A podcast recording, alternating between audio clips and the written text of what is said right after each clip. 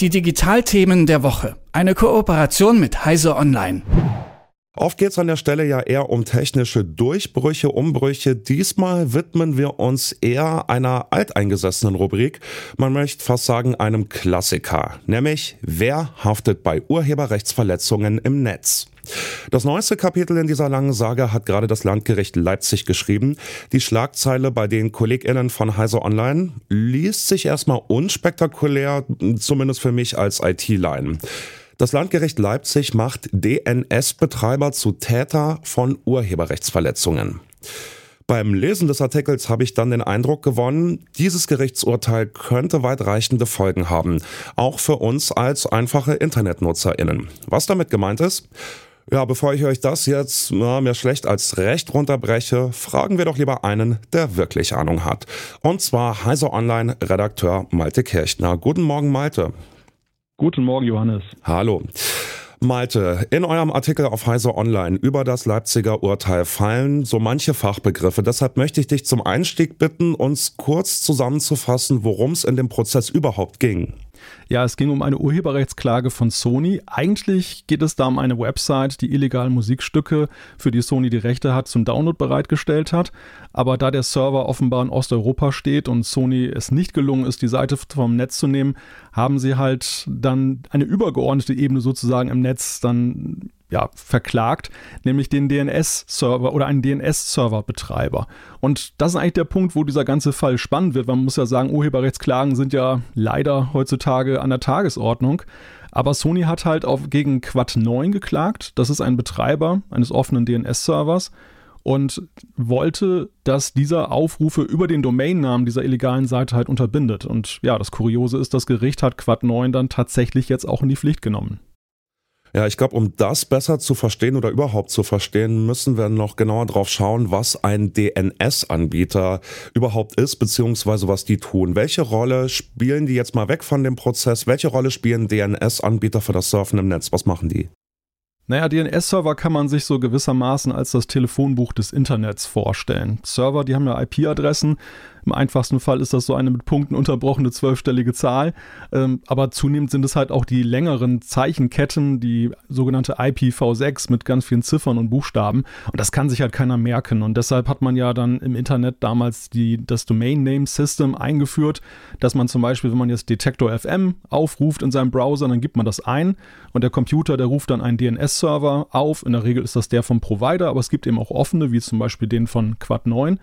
Ja, und es fragt diesen Server halt, welche IP zu dieser Domain gehört und so kommt dann die Verbindung zustande. Das ist eigentlich die einzige Funktion von einem DNS-Server, dass er halt dann eben die Domain mit einer IP verbindet. Okay, verstehe soweit. Hinter Quad 9, das ist die äh, Firma, um die es in dem Gerichtsprozess ging, steht eine nicht kommerzielle Stiftung. Das fand ich ganz interessant. Das klingt ja so, als ob es da irgendeinen Idealismus in der ganzen Sache geben könnte. Welche idealistischen Ziele kann man denn mit einem DNS-Dienst verfolgen? Welche Rolle spielen die? Ja, das ist in der Tat eine gute Frage, weil es ja eigentlich erstmal eine zweckmäßige Sache ist. Aber es gibt dann zum Beispiel mit Quad 9 offene DNS-Server, die aus unterschiedlichen Motiven heraus dann diese Dienste anbieten. Hier ist es halt so eine Schweizer Stiftung, die es sich zum Ziel gesetzt hat, einen DNS-Server bereitzustellen, wo von vornherein Adressen gesperrt werden, die zu kriminellen Zwecken dienen, also zum Beispiel beim Aufruf Viren zu installieren oder wo Daten abgegriffen werden. Und äh, das soll halt dann das Netz ein Stück weit sicherer machen. Ja, und jetzt, jetzt hat es sie quasi selbst getroffen. Jetzt sind sie selber mit ähm, illegalem Content konfrontiert, wenn man so möchte. Okay, das habe ich jetzt mal soweit kapiert, also worum sich der Streit im Grunde dreht. Ähm, da, äh, Sony will erreichen, dass Quad 9 nicht mehr rüberleitet zu Seiten, auf denen Sony-Content illegal heruntergeladen äh, werden kann. Das Landgericht Leipzig hat dann letztlich in seinem Urteil den DNS-Anbieter auch tatsächlich in die Pflicht genommen. Was steht denn in dem Urteil? Also was bedeutet das für Quad 9? Wozu sind die jetzt verdonnert worden?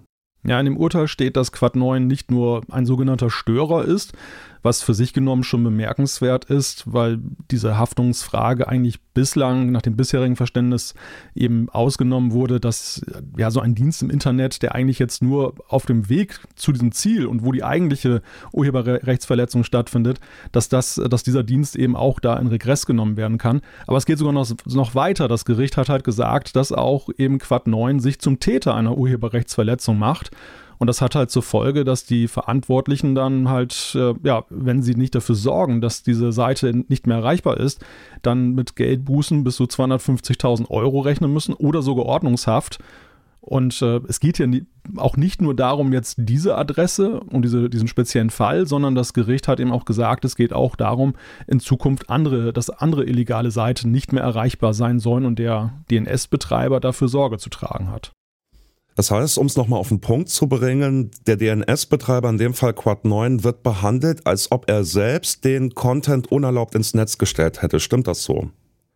Als, als Urheberrechtsverletzer behandelt, insofern. Genau, das, äh, genau so stellt sich das dar, ja. Okay, dann wollen wir jetzt mal drauf schauen, was denn die Konsequenzen aus diesem Urteil sind. Du hast es ja gerade schon angedeutet, das Ganze hat auf jeden Fall wegweisenden Charakter. Der DNS-Betreiber wird salopp gesagt verknackt, wenn er trotz Aufforderung wie jetzt von Sony nicht den Zugang zu Seiten gehabt, die Urheberrechte verletzen. Als ich das gelesen habe, war mein erster Gedanke, scheiße, dann lässt Sony nächste Woche zum Beispiel YouTube blockieren. Ich meine, wie viele Songs sind da ohne Lizenz und Erlaubnis hochgeladen? Dann sind die doch die Ersten, die dran glauben müssen, oder? Das könnte durchaus sein. Also theoretisch ist es möglich. Wir können ja im Moment noch auf die höheren Instanzen hoffen, dass die vielleicht dieses und ein ähnliches Urteil, äh, das auch in Hamburg gefällt wurde, dann kassieren. Das, das könnte dann das noch abwenden, dass diese Möglichkeit besteht. Aber ja, das, künftig könnte es sein, dass wenn eben da Sony und YouTube in Streit geraten, dass dann eben auch da dann äh, der DNS-Serverbetreiber angerufen wird und es wird gesagt, bitte kapp die mal, weil die begehen da eine Urheberrechtsverletzung. Ich hoffe mal, dass Sony nicht dafür verantwortlich sein möchte, dass wir alle keine Influencer-Videos mehr gucken können. Ja, stell dir das mal vor, eine Welt ohne YouTube. Ich habe da noch nie drüber nachgedacht. Okay, dann Malte, wollen wir es mal zum Schluss ein bisschen zusammenfassend zusammentragen. Das Leipziger Urteil, du hast es gerade angedeutet, kann noch mal angefochten werden. Das muss noch nicht das Ende vom Lied sein, aber wenn es rechtskräftig werden sollte, dann sind die DNS-Betreiber in solchen Fällen künftig Täter und müssen unter Umständen mit Regress rechnen. Was denkst du denn, was die Folgen wären, wenn das Urteil Bestand hat für die DNS-Dienste, wie die damit umgehen und dann halt eben auch für uns als InternetnutzerInnen? Also ich persönlich halte das Urteil für sehr problematisch, weil wenn man sich das mal so, wenn man das mal auf die analoge Welt überträgt, dann wäre das ja so, als wenn der Paketbote dafür in Haft genommen wird, dass er möglicherweise eine Bombe im Paket liefert und man ihm auferlegt, er möge doch jedes Paket vorher genau untersuchen, dass da nichts äh, Schlechtes drin ist. Also ich, das, das ist schon wirklich ein, ein Fall, wo die Frage ist, ob man da jetzt eigentlich den richtigen heranzieht und ob es dann eben, ja, dass, dass man nicht bei denen ansetzt, die diese Urheberrechtsverletzung ja ursächlich begehen.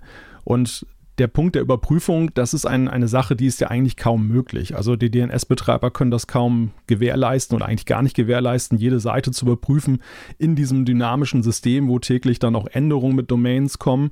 Und das hätte halt dann zur Folge, dass ja, wahrscheinlich die DNS-Betreiber dann auch übervorsichtig werden. Also, dass sie vielleicht auch Domainnamen präventiv sperren, sobald die irgendwelche Signalwörter enthalten, dass äh, auf Zuruf dann auch Adressen erstmal präventiv vom Netz genommen werden, um da keine, keine gerichtliche Auseinandersetzung dann da zu haben. Also das, das Netz könnte sich da zumindest in Europa und in Deutschland dann schon massiv ändern, wenn sich diese Rechtsprechung so durchsetzt. Und die Frage ist auch, wie stehen wir international dann da? Also ich meine, das, das Netz um uns herum wird ja so bleiben, wie es ist. Und äh, wie geht man mit diesem Sonderfall um?